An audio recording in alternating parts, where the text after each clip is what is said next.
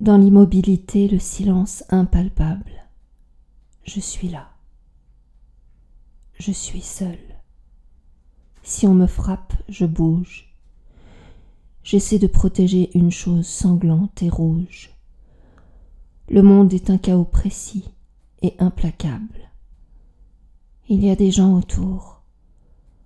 Je les sens qui respirent, et leurs pas mécaniques se croisent sur le grillage. J'ai pourtant ressenti la douleur et la rage, tout près de moi, tout près, un aveugle soupir. Cela fait très longtemps que je survis. C'est drôle. Je me souviens très bien du temps de l'espérance. Et je me souviens même de ma petite enfance. Mais je crois que j'en suis à mon tout dernier rôle.